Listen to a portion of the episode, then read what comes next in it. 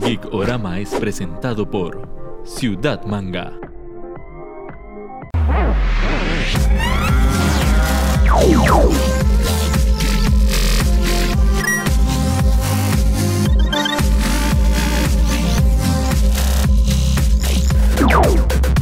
Bienvenidos a un programa más de Geekorama. Hoy, como pueden ver, estamos en versión videollamada. Neto, ¿cómo estás? Yo todo bien, por dicha. Hoy está haciendo mucho calor aquí. Sí, está un poquito caliente por acá. Y ustedes dirán, ¿por qué está en videollamada si ya han vuelto a grabar en estudio? Es una muy buena razón porque tenemos un invitado internacional. Es un placer para nosotros por dos cosas. Primero, por lo que significa la institución que es como director y actor de doblaje. Y segundo, porque es como un estandarte para nosotros la infancia, lo que representa, ¿verdad, Neto?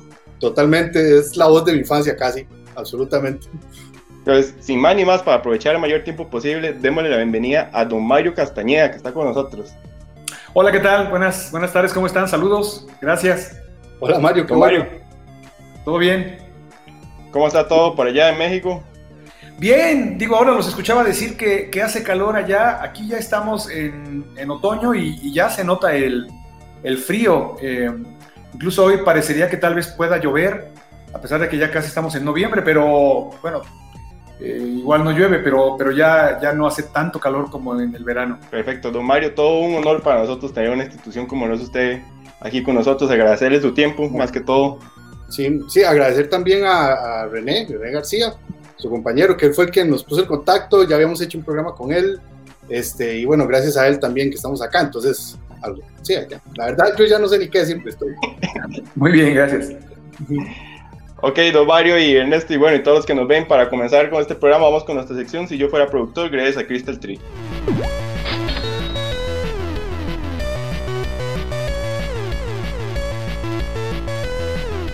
Si yo fuera productor, esto yo gracias a Crystal Tree. Hacen trabajos en cristalería y madera, acabados con, con una técnica de arena como la taza que tiene Ernesto de este lado. Trabajos impresionantes, la mejor calidad, totalmente personalizables. Don Mario, como le explicaba, bueno, como le contaba más o menos ahora fuera de cámaras, le voy a dar tres opciones. Uno desaparece, el otro sigue tal como es y el otro continúa pero con una condición. Entonces, Ok. el primer caso, Jim Carrey, que usted ha hecho la voz de Jim Carrey en varias películas. Sí, Bruce Willis, en el mismo caso, usted ha hecho el, el doblaje de Bruce Willis. Y Mark Ruffalo. Entonces, uno desaparece, nadie sabe quién es ese actor, el otro continúa haciendo las películas que, que hace normalmente, y el otro de ahora en adelante solo hace capítulos de La Rosa de Guadalupe. ok. ok, bueno, pues eh, eh, desaparece Willis. Ok. Eh, Mark Ruffalo sigue haciendo las películas que hace. Y Jim Carrey. qué manera de joder a la. Qué, buena idea, de verdad. Este, Jim Carrey para La Rosa de Guadalupe. Ok, perfecto. Esperaré esos capítulos de La Rosa de Guadalupe. Exacto. Siguiente sí. caso, siguiente caso, don Mario. Evidentemente tenemos que hablar de Goku, Ajá. MacGyver y Hulk.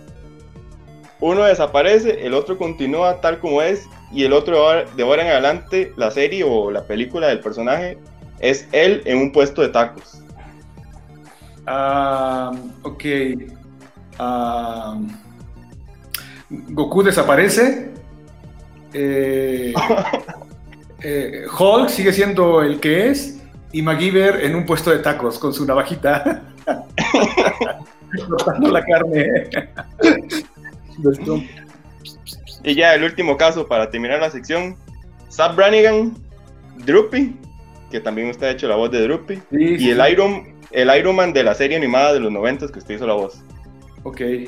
uno continúa tal como es, el otro sigue, o el otro desaparece, y el otro ahora en adelante es un musical de los 50. Ok, eh, bueno. eh, entonces era. eh, Iron Man, dijiste? Iron Man de los Iron 90. Man Desaparece. Y Zap Brannigan. Iron Man desaparece, Zap Brannigan es intocable, Zap Brannigan es, es como una religión, no, no, puedes, no puedes tocarlo. Como olla burbujeante de hormonas masculinas, debo saberlo. Y Droopy eh, cantando en un musical. Eso es lo que yo quería ver. Sí. buenísimo, buenísimo. Perfecto. Muy buena, esto, muy fue, buena. esto fue si yo fuera productor gracias a Crystal Tree.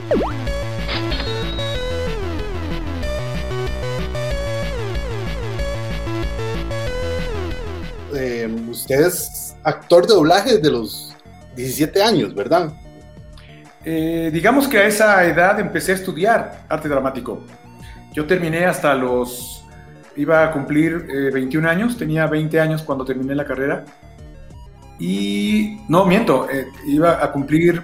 Iba a cumplir 20 años. Eh, y realmente empecé a trabajar a los 20 años, antes de cumplir 21 años, empecé a trabajar en doblaje. ¿Y, y si- siempre fue el, el interés por el doblaje o había también eh, actuación con, usted como actor? No, Ah, a mí el interés era por la actuación. Eh, el doblaje es una especialidad, pero mi vocación es entretener. Mi vocación eh, tiene que ver con, con- con el arte. Entonces, eh, lo que me llama a mí fue el drama, el, el arte dramático. Eh, porque no canto, no bailo, no, no, no pinto, no, no, no dibujo, no nada. Entonces, eh, era, era el drama lo que me gustaba a mí. Eso fue lo que estudié, arte dramático. Y en el camino conocí el doblaje. Y cuando terminas de, de- estudiar arte dramático, generalmente el teatro es como una madre, como una mamá que está siempre ahí. Puedes eh, trabajar de manera profesional en alguna obra de teatro, buscarla, o generalmente uno termina de estudiar arte dramático y estás con los amigos en alguna obra semiprofesional. Eh, es muy fácil entre actores eh, juntarnos, crear un grupo, montar obras y buscar dónde se pueden eh, presentar algún teatro, rentar el teatro o, buscar quien, quien te compre las, las funciones. Entonces, eh, en eso estaba al final de, de- de la carrera y la verdad es que el doblaje no era algo que, que tuviera la luz que tiene ahora, el conocimiento que tiene ahora. La verdad es que no, no lo pensaba la gente que estudiaba como una posibilidad de trabajo, a pesar de que lo conoces mientras estás estudiando. Eh, creo que todo el mundo pensaba, y no sé si todavía lo piensan, televisión, ¿no? Aquí en la cabeza tienes pensado televisión, y aquí en México era Televisa. Entonces, eh, eh, pues iba yo a Televisa a tratar de presentarte con los productores, a llevar alguna foto, eh, buscar en dónde iban a empezar alguna telenovela, etcétera. Y entonces, mientras hacía esto y veía la cuestión del teatro, etcétera, eh, empecé a trabajar en doblaje y a trabajar más y más y más. Entonces, eh, cuando me di cuenta, el doblaje ocupaba todo mi tiempo. Pero incluso también en el Inter trabajé en una gasolinaría, despachando gasolina, o sea, eh, llenaba tanques de gasolina, o sea, había que vivir, ¿no? Había que comer. Entonces, eh, de pronto el doblaje me empezó a dar trabajo y trabajo y trabajo. Y cuando me di cuenta, todo mi tiempo para trabajar estaba en el doblaje. Entonces, pues así como el doblaje me escogió, yo lo abracé también. Y, y aquí estoy. ¿no? ¿Cuál fue, eh, ¿Cuál fue ese primer trabajo en el que usted dijo, ya me, está, ya, o sea, ya, ya me puedo tomar esto en serio, a partir de ahora ya puedo hacer de esto mi vida, eh, ¿Con, con, con, cuál programa, con cuál, con cuál personaje? Bueno, la verdad es que te tomas el trabajo en serio desde el principio. Eh,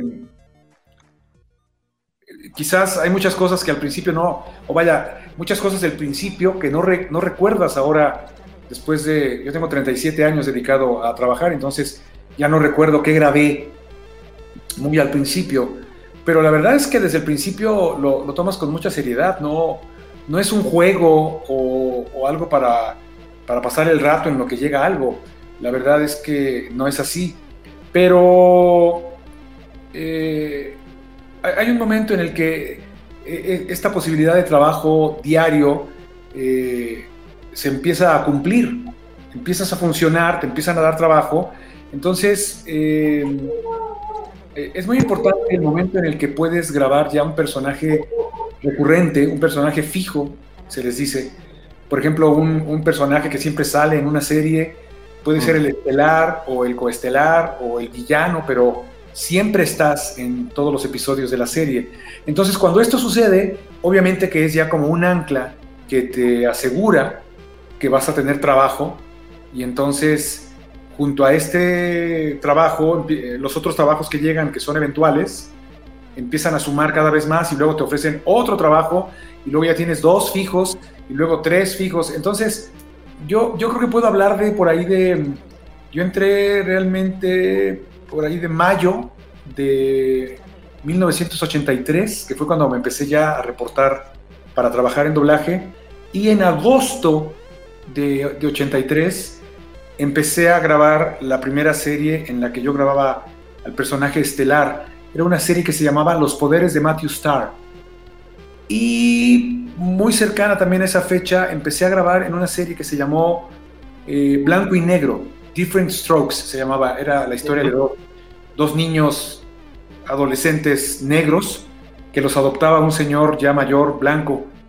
Entonces, de eso trataba la serie, era una comedia de sitcom, una comedia de enredo, ¿no? Entonces, esos dos personajes fueron los primeros fijos que tuve y, son los personajes que te dan la tranquilidad, la seguridad de que, de que hay algo que ya te mantiene eh, fijo en, el trabajo. Y en este negocio, como en cualquier negocio, yo creo que la, la completa seguridad de lo que estás haciendo te da la tranquilidad. Y- y al darte la tranquilidad te relajas y al mismo tiempo esta relajación te da seguridad y consigues más trabajo, porque al principio cuando estás nervioso y preocupado, esa preocupación asusta a la gente, ¿no? Y dice, no, ¿sabes qué? Este tipo es un manojo de nervios, no le den, ¿no? No lo quiero ver aquí. Me pone nervioso, ¿no? Y entonces, eh, creo que es en ese momento cuando empiezan a, a aparecer estos personajes fijos, que te sientes ya tranquilo, eh, relajado, y entonces eh, todo lo que puedes tener para ofrecerle al doblaje realmente ya se ve, porque eh, el miedo y la tensión y la presión pone como piedras enfrente de, de la gente con las que te tropiezas. Y una vez que logras quitar esas piedras que tú mismo pones, es cuando te sientes a gusto trabajando en lo que sea.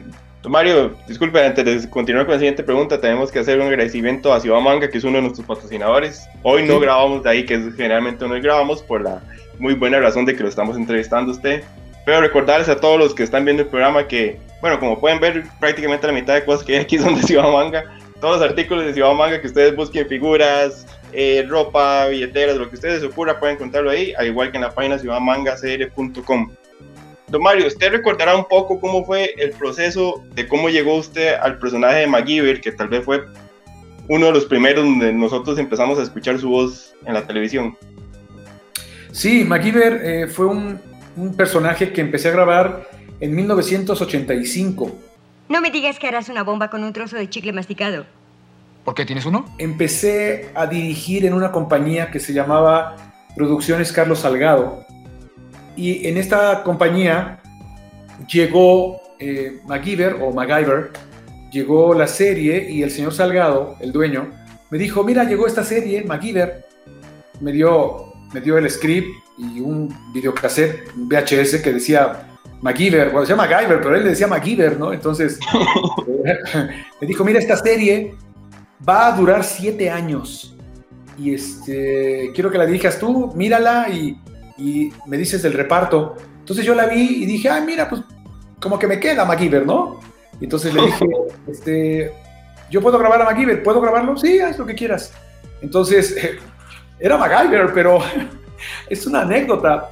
Eh, él le decía MacGyver y aunque yo creo que, creo que un par de ocasiones por episodio se mencionaba su nombre, ¿no? Cuando llega y se presenta, hello, I'm MacGyver, ¿no? Y entonces, eh, pero pues, le habían dicho MacGyver y entonces en dos episodios le dijimos MacGyver. Y estábamos grabando el tercer episodio. Y todo esto es anécdota, pero me acuerdo perfectamente. Llegó su hijo, Carlos Salgado Jr., y me dijo, oye, ¿cómo vas con el, el- con el episodio 3 de MacGyver? Y le dije, "Eh, bien, pero, Charlie, le dijiste MacGyver, pero tu papá desde que me dio la serie me dijo MacGyver. Entonces, llevo dos episodios que le digo MacGyver. Así que dime otra vez si no se va a llamar MacGyver para cambiarlo, porque los episodios no se habían ido. Estaban ahí todavía porque había que mezclarlos y regrabar y, terminar todo el proceso. Entonces, dime si le cambio a MacGyver, porque le he dicho como un par de veces en cada episodio, le he dicho MacGyver. Y Carlos dijo, MacGyver, MacGyver, MacGyver. ¿No sabes qué? MacGyver se oye como, como un poco gay. Entonces déjalo MacGyver. Y esta fue la razón por la que, eh, MacGyver eh, sustituyó a MacGyver. Y sé que a Richard Dean Anderson le molestó porque el personaje es MacGyver, no MacGyver, pero bueno, fue de esos errores que se cometen en el doblaje y pues ya que. Ok, pero entonces prácticamente podemos decir que ese fue un casting interno que hizo usted mismo en su cabeza.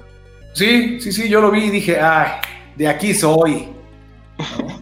dije, déjenme ayudar a esta serie a que sea exitosa. Y lo logré. No, porque, o sea, MacGyver en Latinoamérica es un éxito. Es casi como, inclusive el mismo nombre de él se ha hecho como un verbo. Voy a hacerle un MacGyver a ese carro. Y ya no sabe de qué se está hablando. Sí, sí, sí. O, el famoso, ay, ¿quién te crees? MacGyver, ¿no? Para cualquier cosa. Y también el anti-MacGyver, ¿no? MacGruber, ¿no? También todo, toda una cultura alrededor de, de este personaje que todo lo arreglaba con su navaja Yo, yo, digamos, cuando decía que era voz de infancia es por, por MacGyver especialmente, mm. no tenía idea del miedo que me daba Murdoch, que por más que MacGyver intentara, nunca lo podía eh, atrapar o deshacerse de él, siempre No, creo que lo mató cinco veces. Y regresaba cada vez con la cara quemada. sí, sí, sí. A mí siempre me, me, me, piden, habla como MacGyver, y yo digo, es que MacGyver, hablo como MacGyver, o sea, MacGyver hablaba así. ¿No? No, no había nada, porque, porque incluso Goku no habla como yo. yo. Yo no hablo exactamente como Goku, es la misma voz, por supuesto, pero, pero Goku, eh, Goku tiene, tiene eh, unos rasgos infantiles, ¿no? De Milk, Gohan, cuidado, ¿no? Entonces, eh, yo no hablo así. Mi voz es más, es, mi voz natural era la voz de MacGyver, tal cual. Entonces me decía, habla como MacGyver. Y yo digo, pues es que tengo 15 minutos hablando y si no hablo como MacGyver, no sé qué estoy haciendo. Y no tenía ninguna frase famosa. Lo único que repitió durante los siete años que se grabó fue precisamente esto: Cuidado, Pete, es Murdoch. Cuidado, Pete, es Murdoch. No, lo dijo como cinco veces en varios episodios, pero fuera de eso no había nada que lo caracterizara. Revisando un poco los, los actores que usted ha hecho doblajes más constantes, podemos resaltar a Jim Carrey y a Bruce Willis, como mencionamos anteriormente. Sí. Eh, hay, hay, como una, hay como una contraparte, ¿verdad? Por un lado está el histrionismo de Jim Carrey versus la seriedad y, lo interno que es Bruce Willis. ¿Qué, qué ventajas o qué riqueza le da a cada lado de la moneda a usted como, como actor? Bueno, como actor de doblaje, el proceso es básicamente el mismo. Eh, no porque no sea tan expresivo Bruce Willis, es algo más sencillo que, que lo que hace Jim Carrey cuando los personajes son así de, de estrafalarios, ¿no? De histriónicos, como mencionaste. La verdad es que el proceso de creación de personaje es básicamente igual. Detrás de todo lo que hace cualquier persona hay una emoción, hay una lógica. La gente no, no hace lo que hace, la gente no, no traiciona, la gente no ataca, la gente no grita, la gente no hace nada, sino hay una emoción que, está respondiendo a un estímulo. Entonces, la labor de un actor para interpretar un personaje, actor de doblaje, es entender qué es lo que motiva a ese personaje a portarse como se porta. Eh, es decir, eh, no todos los personajes de Bruce Willis son tan calmados, pero obviamente hay un, hay un tipo de personajes que él interpreta que es el, el policía, el detective, el, el hombre serio, eh, eh, muy, muy mental, ¿no? Y entonces eh, esta gente obviamente tiene un poco retraída la cuestión emocional, no la utiliza para, para sus negocios o etcétera. Entonces no es que no, no sienta, es que por su formación, por su familia, por la escuela, por los amigos, papá y mamá, tiene una personalidad y entonces la labor de un actor es encontrar la razón de ser del personaje, por qué reacciona el personaje, cómo reacciona, para que puedas ponerte en los zapatos del personaje y interpretarlo eh, de una forma eh, verdadera, de una forma orgánica, que, que, lo creas para que la gente lo crea. Si no lo haces así, no funciona. Y lo mismo con Jim Carrey. ¿Cuál es la razón para que el personaje sea así? Obviamente, estos personajes que él estructura de esta manera tienen eh, una base que hace pensar en una persona que siempre tuvo que vivir a la defensiva, que, que, no, no le gustaba hacer cosas y tal vez mentía, y entonces luego para salirse de la mentira eh, eh, tenía que, inventar a una gran velocidad todo lo que hace. Entonces, son, dos, son, dos, formas diferentes de, de, crear, de estructurar un personaje. No siempre hace lo mismo Jim Carrey. A veces. Hace algo que juega entre los dos mundos. A veces es un personaje con una normalidad, digamos, emocional, parecida a la de cualquiera, ¿no? Como en Truman Show o la película 23, el número 23. Uh -huh. Son personajes que no son eh, la máscara, no son mentiroso, mentiroso. Entonces, esas son las cuestiones que lo hacen diferente o que los hacen diferente a ellos, el tipo de personajes. Yo alguna vez leí de Bruce Willis, de Bruce Willis que le comentaron, oiga, ¿y cuándo lo vamos a ver ganando un Oscar? Y él dijo, bueno, la verdad es que yo no hago películas de esas que la academia premia, yo no grabo Shakespeare o esas películas, yo hago películas de acción, personajes de acción, y creo que estos personajes nunca me van a, a dar a ganar un Oscar, pero me pagan 20 o 25 millones de dólares por cada una de estas películas, así que la verdad es que, pues así que digan que estoy añorando un Oscar, no, la verdad estoy muy bien en mi nicho de trabajo, ¿no? Algo así. Antes de continuar con la siguiente pregunta, también tenemos que agradecer a los amigos de Poki CR que tienen los mejores snacks japoneses y bebidas como el, el Ramoné. Ahí está, ahí está. Recuerden visitar pokicr.com para que vean los mejores snacks. Ahorita tienen, como siempre, tienen muchos descuentos, packs super chivas. Ahí pueden encontrar de todo. ¿Es de esas botellas que tienen una como canica? Sí, esta es, ahí tiene, aquí está la, la, la, boli, la bolita y aquí cae. Ya, ah, sí, que hay que darle, hay que darle con ganas para que se abra. Las he tomado. Creo que por el personaje que usted más es reconocido es Goku. Definitivo, sí. Eh, ¿Cómo llega a él? O sea, ¿cómo es? Cómo es? Hemos visto para ahí, pero, o sea, ¿cómo, cómo es? ¿Cómo es? Porque al principio usted decía, ah, no, ese no, no es para mí. Diferente a, a, por ejemplo. Ajá. Sí, bueno, la verdad es que, digamos que en MacGyver yo tomé la decisión, yo era el director de la serie, en Dragon Ball no. Eh, Dragon Ball lo dirigía, en todo aquel comienzo de, de Dragon Ball, lo dirigió Gloria Rocha. Eh, la conocemos como la madrina, eh, una actriz y directora de muchísimos años en el doblaje. Ella empezó Dragon Ball cuando Dragon Ball era la historia de un Goku niño, eh, con Krillin, niños, el maestro Roshi, etc. Entonces, eh, eh, yo, no, yo no podía haber escogido y no hubo ninguna prueba de voz, ni casting, ni nada. Y creo que también es muy conocida la, la anécdota de que yo estaba peleado con Gloria, un día nos gritoneamos horrible en la compañía, en Producciones Carlos Salgado, precisamente la compañía donde, donde dirigí MacGyver y Los Años Maravillosos y Guardianes de la Bahía y todo esto. Eh, y entonces, eh, pues yo era como muy especial con ella, ¿no? Yo pensaba, no, no molestes para que no te molesten, ¿no? Eh, si entras, saluda en general, si no te saludan, no pasa nada, o sea. Entonces yo estaba en esto, y, y, y Gloria también, pero yo creo que a Gloria se le olvidó que estábamos peleados. y entonces un día, un día me dijo, oye, Goku ya va a crecer y yo quiero que tú lo grabes. Y yo pensé, vieja loca, ¿no? ¿Qué le pasa? O sea, o sea, primero te peleas conmigo y luego quieres que graben tu caricaturita. Estás pero mal, ¿no? Estás pero como operada del cerebro. Y entonces le dije, no, Gloria, la verdad es que, que estoy muy ocupado, no puedo, pero te lo agradezco, pero no puedo. Y ya. Y me fui a mi casa muy, muy contento conmigo mismo porque no todos los días tienes oportunidad de, de humillar a la gente que, con la que te peleaste, ¿no? Pero dijo que tenía ocho años, eh, él sí era fan de, él sí veía Dragon Ball todos los días, y entonces le comenté a la hora de la comida, oh, por cierto, me dijeron que Goku ya va a crecer y Gloria me dijo que quiere que yo lo grabe, y le dije que no, ja, ja, ja, ja. Y él me dijo, no, ¿cómo de que no? No, tú lo tienes que grabar, por favor. Entonces, uff, ¿no? Este, ¿y para qué le dije, no?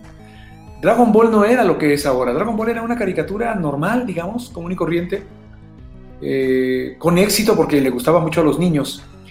En aquel entonces creo que existía esta idea de que todas las caricaturas eran para niños. Uh -huh. Sucedió con los Simpsons, totalmente. Toda la gente pensaba que los Simpsons eran para niños, pero eran raras. Y no, no, son para adultos, ¿no? El estelar de los Simpsons no es Bart Simpson, es Homero Simpson. Entonces, eh, igual el anime no, no solo tiene fans niños, tiene adolescentes, adultos jóvenes, adultos mayores, etc. Entonces me dijo, no, por favor, tienes que grabar a Goku. Entonces, bueno, ahí voy con mi cara de menso a buscar a Gloria para decirle que siempre sí. Entonces, así fue como llegó Goku a, mi, a mis manos. Yo había grabado eh, un año y algo antes el título, el crédito, la entrada de Dragon Ball, el Dragon Ball, ¿no? Dragon Ball.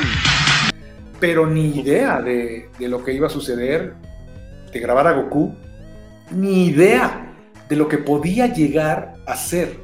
Eh, el anime tiene algo especial con, con, la gente y crea un fanatismo muy especial y Dragon Ball creo que trascendió todas las fronteras, ¿no? Es una locura mundial.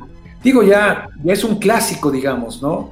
No es algo nuevo, pero sigue manteniendo un estatus y un lugar muy especial. Eh, vos que estás metido totalmente en Dragon Ball, o sea, haciendo la voz, ¿por qué crees que tiene esa diferencia por sobre los otros animes? ¿Por qué? Creo que, creo que la fórmula es, es, muy buena, es muy sencilla, tiene valores básicos. Eh, la amistad, la lealtad, el valor, eh, el no darte por vencido, el no bajar los brazos, eh, el seguir tu sueño. Creo que es un mensaje muy fuerte, es algo muy poderoso. Yo, yo siempre he hablado, tratando de entender la, la psicología japonesa, son un país que recibió dos explosiones atómicas y quizás cualquier país podría decir, pues ya nos acabaron, ¿no? Y los japoneses son un ejemplo de, cualquier cosa que me digan en el mundo. Entonces, eh, creo que este nunca te des por vencido, nunca bajes los brazos, es un mensaje muy fuerte a toda Latinoamérica, que siempre ha sido como el tercer mundo, ¿no? Y etcétera. Entonces, sé que no, sé que no es solo en, acá en Latinoamérica que tiene este éxito, lo tiene a nivel mundial, pero creo que este es el mensaje y creo que a Latinoamérica, a México, por ejemplo, nos llega muy fuerte, ¿no? Estamos pegados con Estados Unidos, somos como el patio trasero de Estados Unidos, ¿no? Y entonces alguien te dice, no, no, no hay enemigo pequeño, ¿eh? Nunca te des por vencido. O sea, no, no te dejes. Entonces creo que esto le habla al corazón y al alma de, de, de cualquier persona. Creo que esos valores, a, tra a, a, través de un medio de expresión que es violento, que, que asustaba o asusta a las mamás, ¿no? Porque no querían que los niños vieran Dragon Ball por violento, los caballeros del zodiaco, ¿no? Escupían sangre cada, cada capítulo, creo que cada uno de los, de los caballeros perdía dos o tres litros de sangre cada uno. Entonces era brutal. Entonces no querían. Y, sin embargo, hay un mensaje muy fuerte de, Dragon Ball. Goku no pelea para matar. Goku pelea porque lo divierte, porque lo entretiene y cuando encuentra a alguien que es más poderoso, incluso trata de no matarlo, sino que se entrene para que sea más poderoso en lo que él también se entrena para volver a pelear, ¿no? Entonces, eh, es así como, no importa lo poderoso que sea el otro, tú, ¿qué tan poderoso vas a ser? Y don Mario, viendo en retrospectiva todos estos años que tiene interpretando Goku, que son bastantes, ¿cuál cree usted que es la, la etapa que más valora usted o, o, que más disfrutó interpretarlo? Bueno, personalmente todas, no, no, tengo, no tengo favoritos. No tengo favoritos personajes, eh, sin embargo, me parece que la saga de Freezer, que es la saga en la que llega a Super Saiyajin, es eh, mi saga favorita. Creo que eh, es la esencia de Dragon Ball. Eh, toda esta descripción del Super Saiyajin necesita una furia es una energía muy poderosa, pero con el corazón en calma, no permitiendo que la emoción le gane a la cabeza, sino tratando de pensar. Y sí, tienes que pelear y sí, tienes que defenderte, pero, pero vas a hacer eso, vas a defenderte. No estás yendo a buscarle eh, la cara a nadie nada más porque sí. Hay, hay un poema por ahí, no recuerdo si es de quién es, si es Benedetti o de quién es, que se llama ser hombre. Es un, un padre que le, que le explica a su hijo lo que significa ser hombre. Y hay un momento en que le dice, ser hombre, hijo mío, es pasar junto al castillo de arena que otro hombre ha, construido sin tocarlo ni destruirlo, ¿no? Y, esto es precisamente, Goku no anda buscando patearle los castillos de arena a nadie, ¿no? Pero si vienen a meterse con, su, con su planeta, con su familia, con sus amigos, él va a pelear, él va a defender al que no se puede defender. Entonces, creo que esa es la esencia, ¿no? Mi saga favorita es, es eh, Freezer. Antes de continuar con la siguiente pregunta, tengo que igual hacer otra pauta comercial. Agradecerle a los amigos de Elementos 3D que nos ayudan siempre con eh, los giveaways. En este caso nos hicieron este lindo hablador que van a estar viendo más en detalle con el nuevo logo de Icorama. Para cualquier cosa que sea impresión 3D, no, no duden en ponerse en contacto con ellos. Ellos lo asesoran en todo el proceso de lo que es la impresión, la impresión desde el concepto ya a la materialización.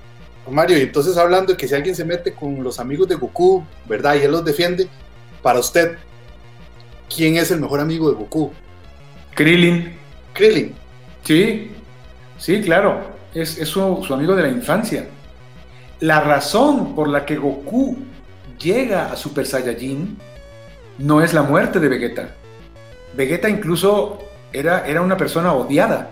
Cuando Vegeta ya está muerto y Goku se hinca a enterrarlo, le dice, no sabes cuánto te odiaba, pero tenías el orgullo de un Saiyajin. Quiero que me des un poco de ese orgullo, porque Goku no tiene ese orgullo. Goku no, no, no sabe de esa furia, de este odio asesino, de ser un Saiyajin. Son guerreros por naturaleza. Él no. A él se le olvidó y lo enseñaron a ser un terrícola y desde niño conoció a Krillin. Muere Vegeta y él asume la necesidad de enfrentarse a Freezer. Pero cuando Freezer agrede y mata a su mejor amigo, es cuando la furia nace dentro de, de Goku. Entonces, eh, definitivamente su mejor amigo es Krillin. A ese nivel de amistad. Con Vegeta existe algo muy especial. Eh, no, no, hay, no, no, no hay Goku sin Vegeta y no hay Vegeta sin Goku. Se necesitan y se complementan. Y, y hay una gran emoción que los une.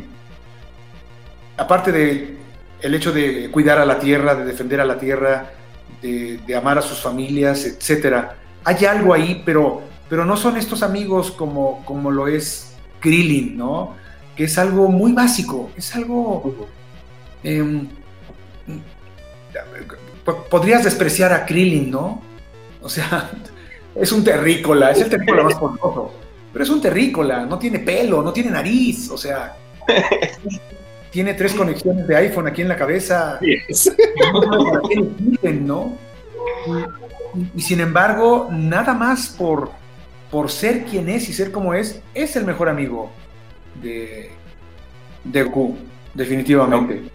Recuerdo la, la, la, iniciativa que tuvieron hace poco para el Día del Niño, de reinterpretar un, eh, un capítulo de Dragon Ball eh, que fue totalmente diferente porque era más bien donde podíamos verlos a ustedes interpretándolo y fue y ahí podíamos ver un poco esa esa dinámica, esa hermandad que tienen ustedes también como actores de doblaje e incluso que hasta se molestaban entre ustedes cuando alguno leía una parte que no era.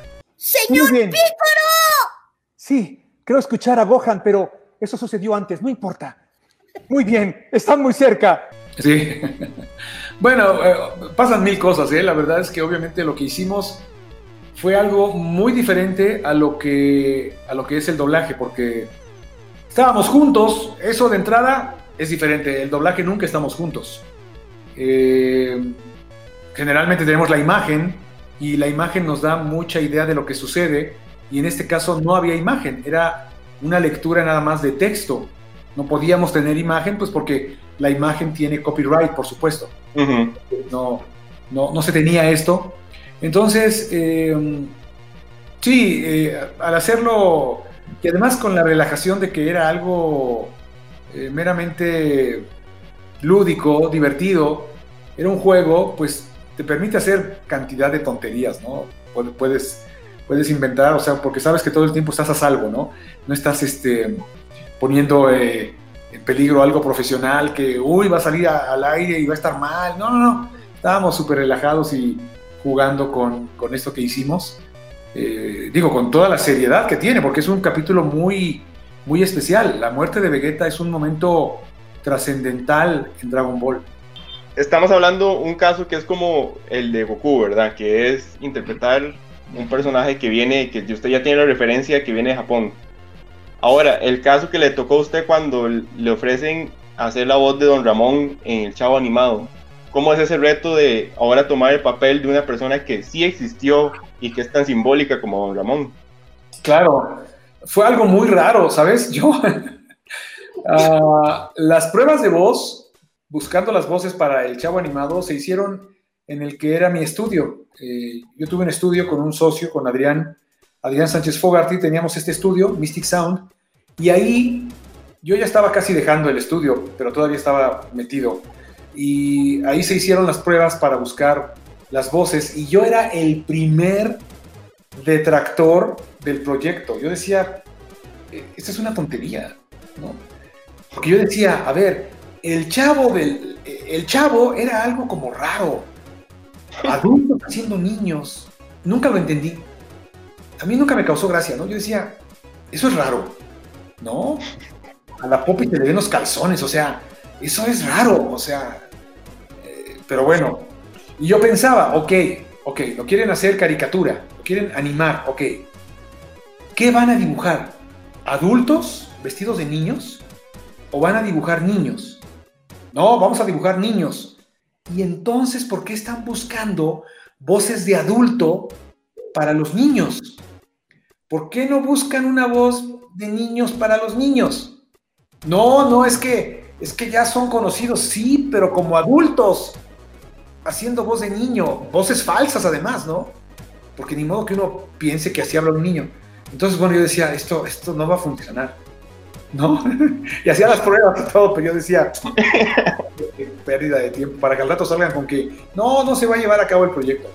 Pero este momento para mí fue crucial, porque un día llegó a hacer prueba Jesús Guzmán, la voz del chavo. ¿Qué les dije? Rondamón no mintió, que de veras va a salir por la televisión. Y abrió la boca.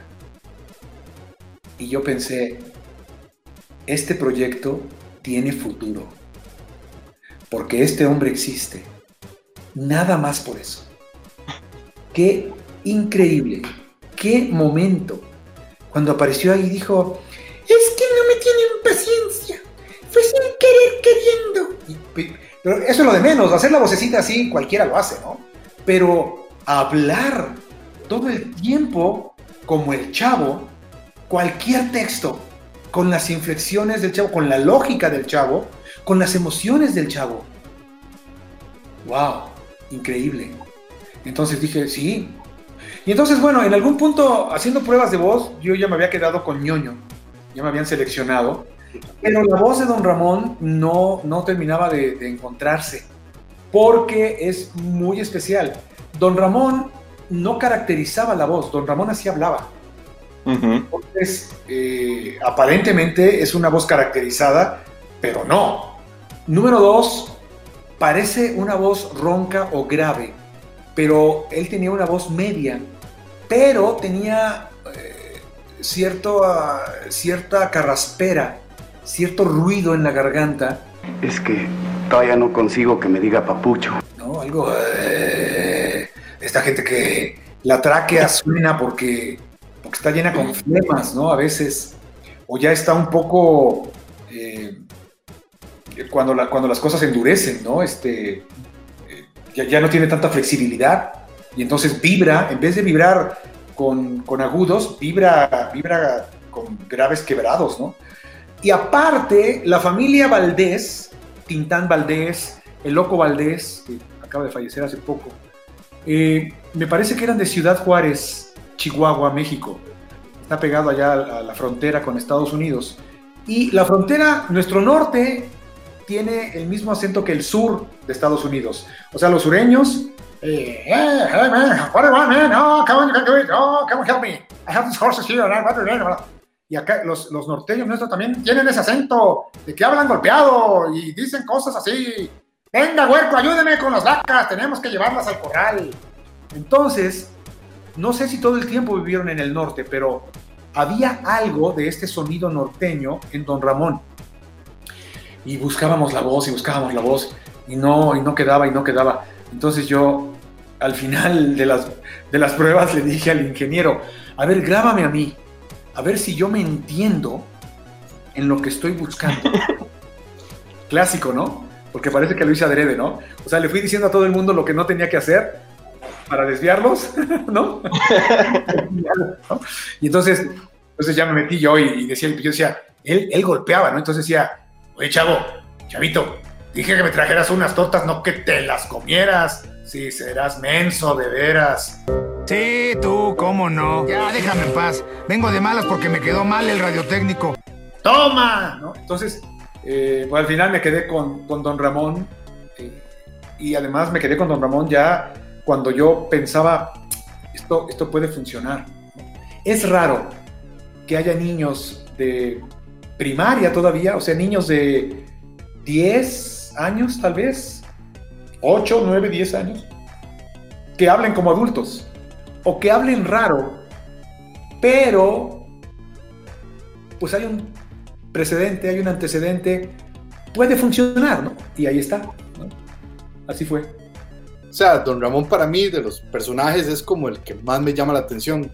Es el más clásico, es un personaje. Y de repente yo recuerdo pensar en ¿y a quién le dieron la voz. Hasta hace poco me di cuenta que, que usted era el que le hacía la voz. Entonces fue como, o sea, con razón, creo que funciona también. Es, es, muy querido, es muy querido el chavo en toda Latinoamérica, esto es cierto. La verdad es que en todos lados siempre lo, lo quisieron mucho. Y Don Ramón, bueno, es que es, es una clase media baja la, la, la gente, los personajes del de, chavo. Y a Don Ramón lo encuentras, hay Don Ramón en, en toda Latinoamérica.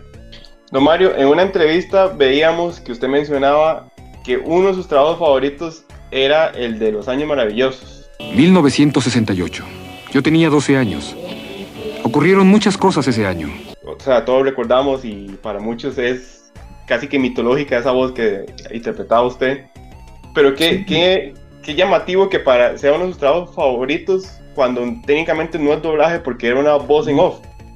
Sí, y por eso lo, por eso lo comento como, un, como algo especial, porque les mencionaba hace rato que no tengo favoritos. Mucha gente me pregunta, oye, después de Goku, ¿cuál es tu favorito? Y yo digo, yo nunca he dicho que Goku sea mi favorito. Pero la gente lo, lo intuye, ¿no? Lo, lo, lo, imagina. El caso es que sí, los años maravillosos, para mí, tuvieron este detalle de un personaje que nunca apareció en seis temporadas, nunca apareció a cuadro, nunca se vio Kevin adulto. Entonces, eh, fue uno de los aciertos, de los éxitos de la serie, nunca presentar a Kevin grande, eh, solo escucharlo, pensando y recordando su, su, su, bachillerato, su secundaria, su preparatoria, como decimos en México. Entonces, eh, yo, yo dirigí Los Años Maravillosos, yo hice el reparto y tenía tanto trabajo en aquel entonces que esta, esta serie me dio un tiempo de, de descanso, no tenía que doblar podía grabarla de corrido, casi de primera intención, con el fondo musical de, de, de, la música que presentaban en cada episodio, era brutal, era perfecto, era... Cada episodio tuvo la canción sesentera y setentera perfecta para ese momento, para ese tema en específico. Entonces, cuando yo narraba, cuando yo grababa la, la narración de Kevin adulto, yo tenía el tema musical en los audífonos. La escuela secundaria era una experiencia nueva por completo. Y eso te, eso te proyecta, eso es como, como una niebla, como una nube que te sostiene y, y te da el mood perfecto para la, para la narración. Por supuesto hay que tener la sensibilidad para hacerlo, porque si no, pues de nada sirve. Pero lo disfruté muchísimo y por eso es algo favorito para mí, porque tiene este elemento de haberme permitido una interpretación libre hasta cierto punto porque eh, hay un diseño de audio, uno tiene que respetar los tiempos. Yo no podía hablar cuando quisiera, pero tenía la libertad de hablar como quisiera cuando, cuando hablaba. Excelente. Don Mario, para ir cerrando y no robarle más tiempo, vamos con una de las secciones finales del, del programa que se llama X en Y.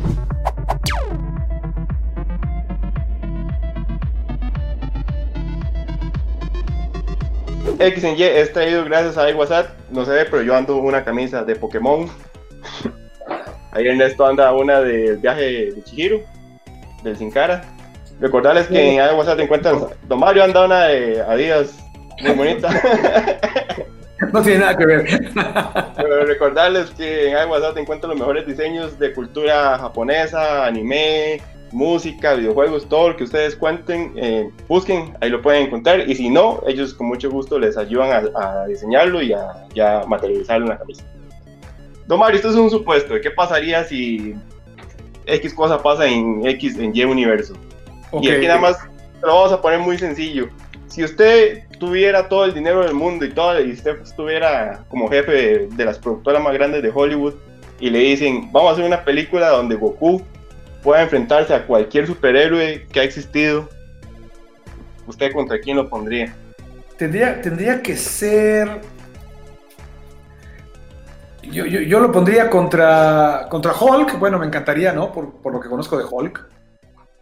O ha habido un sueño también, ¿no? De Superman.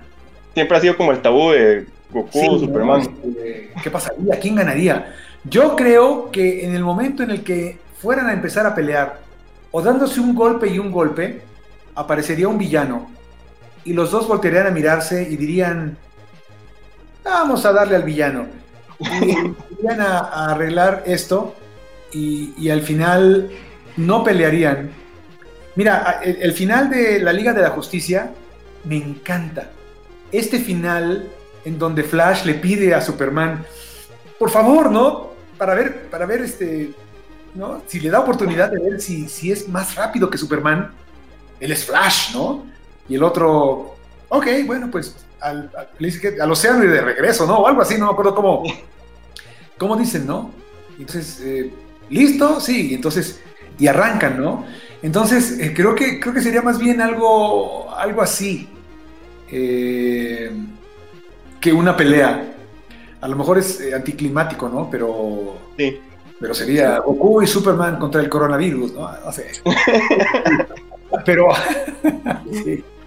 eh, creo que es un anhelo humano que el bien busca al bien, el bien apoya al bien, y sobre todo en, la persecución de un bien común, un, bien general, más, ¿no? Eh, como la Liga de la Justicia como Goku y Vegeta. Eh, creo que así, creo que así sería mi historia. Perfecto, muchas gracias, Don Mario. Esto fue X en Y, gracias a WhatsApp.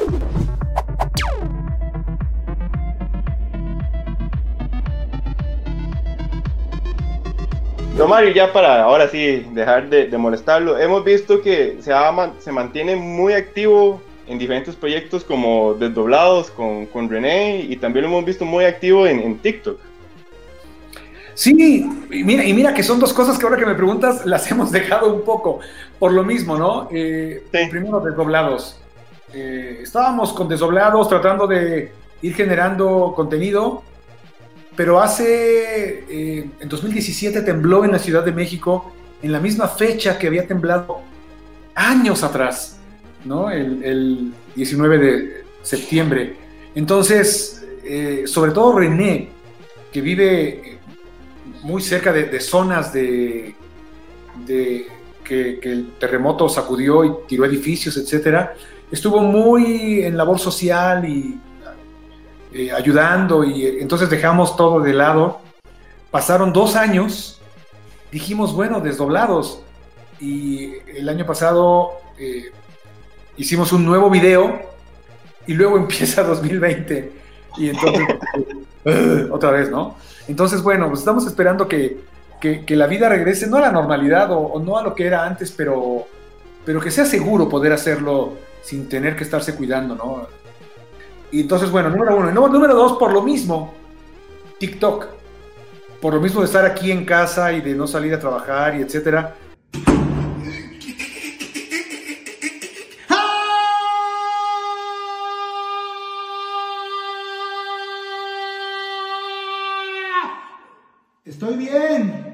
Eh, fue el momento en el que se estaba preparando un, un curso online que tengo, unas clases de doblaje. Introducción al doblaje es un curso con la plataforma de aprendelisto.com. Eh, eh, saqué un curso de, de- de la teoría, la técnica del doblaje. Y cuando la estábamos terminando, aquí precisamente en mi estudio, me dijo mi productor, oye, métete a TikTok, tiene muchos seguidores. Le dije, no, pero es que TikTok utiliza audio de cualquier lado, se lo roban y la gente lo, lo actúa, lo mima, ¿no? Hace, mueve la boca. Entonces, yo me dedico a generar. contenido, ¿no? No, a- entonces, como que no tiene sentido. Entonces me dijo, no, no, baja la aplicación y a ver tu teléfono, ¿no? Entonces agarró mi teléfono y, y ah, mira, aquí está la aplicación. Entonces, bueno, la bajé, ¿no? Y la dejé ahí nomás.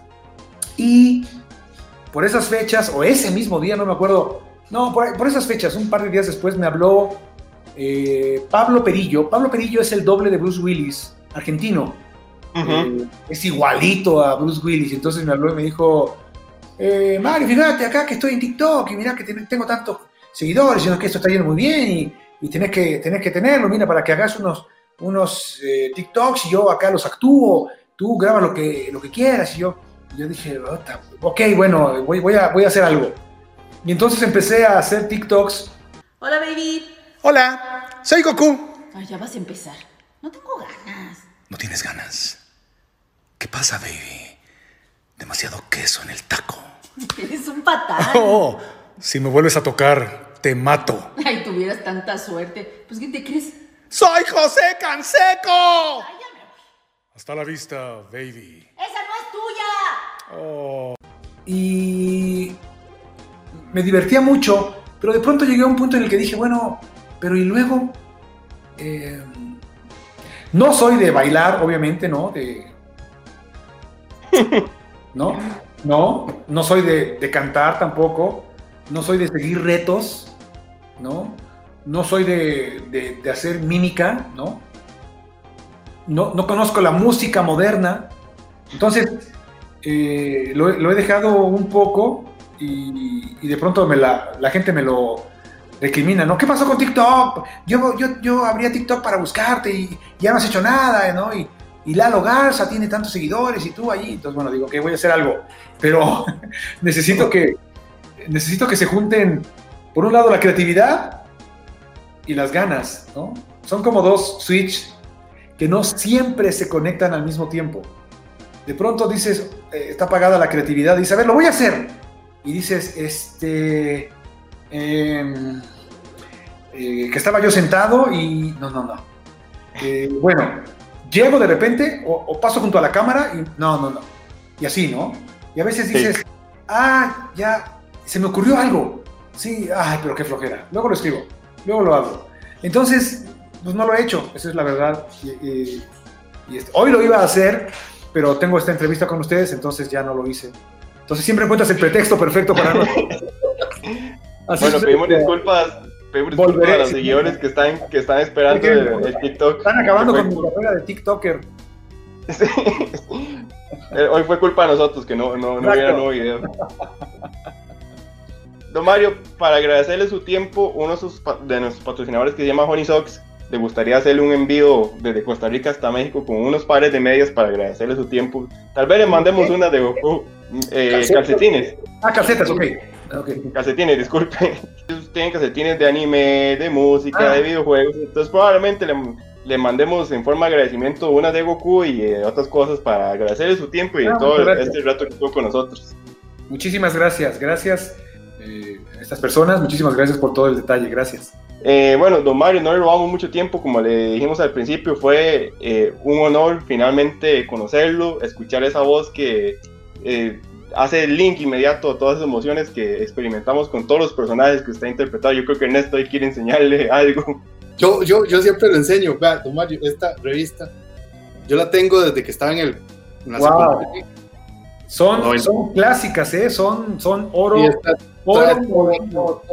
Si, si yo lo tuviera enfrente, así le pediría con mucha pena que me la fotografiara, pero bueno, esto, por el momento es todo lo que puedo y yo nada más quiero así que se cierre un ciclo. Dije, Sí, sí, sí, esas fueron, fueron importantísimas para mucha gente porque pues te daban toda la información personaje por personaje cuando de pronto entrabas a un mundo a la mitad, ¿no? Y decías, ¿y, y este quién es, no? Entonces, ahí estaba toda la información. Eran valiosísimas, de verdad, esas, esas que revistas. que, que dijo lo de la etapa Freezer, entonces Ajá. está todo, nombres, nombres, mundos, ataques, evoluciones, de- pues, es hermosísimo esto. Sí, sí, sí, sí, sí, los conozco. Perfecto, bien, entonces vamos cerrando el, el programa. De nuevo agradecerle, don Mario, fue todo un placer poder conversar con usted este rato. A, a ustedes, muchísimas gracias por la oportunidad. Un saludo a su hermoso país. La verdad es que las eh, veces que he podido estar ahí, eh, la he pasado muy bien, he comido muy rico, tengo grandes amigos eh, ahí en Costa Rica, entonces ojalá que pronto se pueda regresar, eh, ya sea de vacaciones o, o sea eh, alguna presentación en alguna convención, no lo sé. Ojalá que se pueda regresar a- ahí y que pueda conocerlos personalmente a ustedes. Estaremos ahí Ojalá en contacto. sí. Perfecto. Y nos despedimos a todos. Muchas gracias a los que vieron el programa. Hasta luego. Gracias.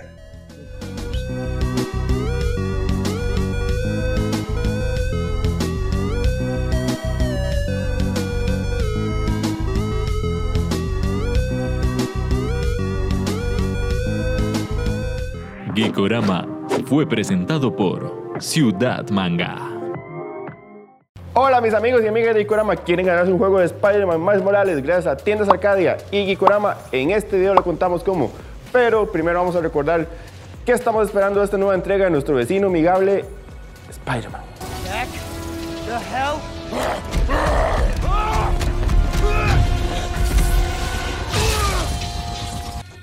La historia de este juego se desarrolla un año después de la historia del primer juego Marvel Spider-Man. Tenemos un año ya que Peter ha estado entrenando Miles, entonces tenemos un Miles que todavía es primerizo, pero ya domina las habilidades básicas de lo que es ser Spider-Man. Todavía vamos a verlos interactuando juntos en la primera misión del juego. Por un evento que no les voy a comentar para evitar spoilers, Peter tiene que salir de la ciudad, entonces Miles queda a cargo de Manhattan y va a ser el Spider-Man que tiene que defenderlo ante todos los villanos que ya conocemos.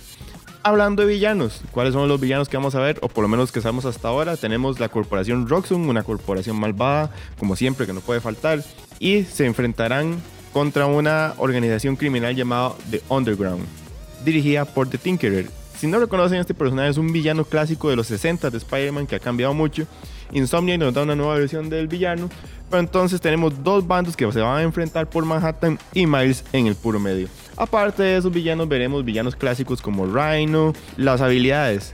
Por más que esto sea un juego de Spider-Man, tenemos un Spider-Man que se define por sí solo. Uno de los factores más importantes que diferencia al Spider-Man de Miles al de Peter, aparte de su personalidad que es totalmente diferente, son los poderes que tienen.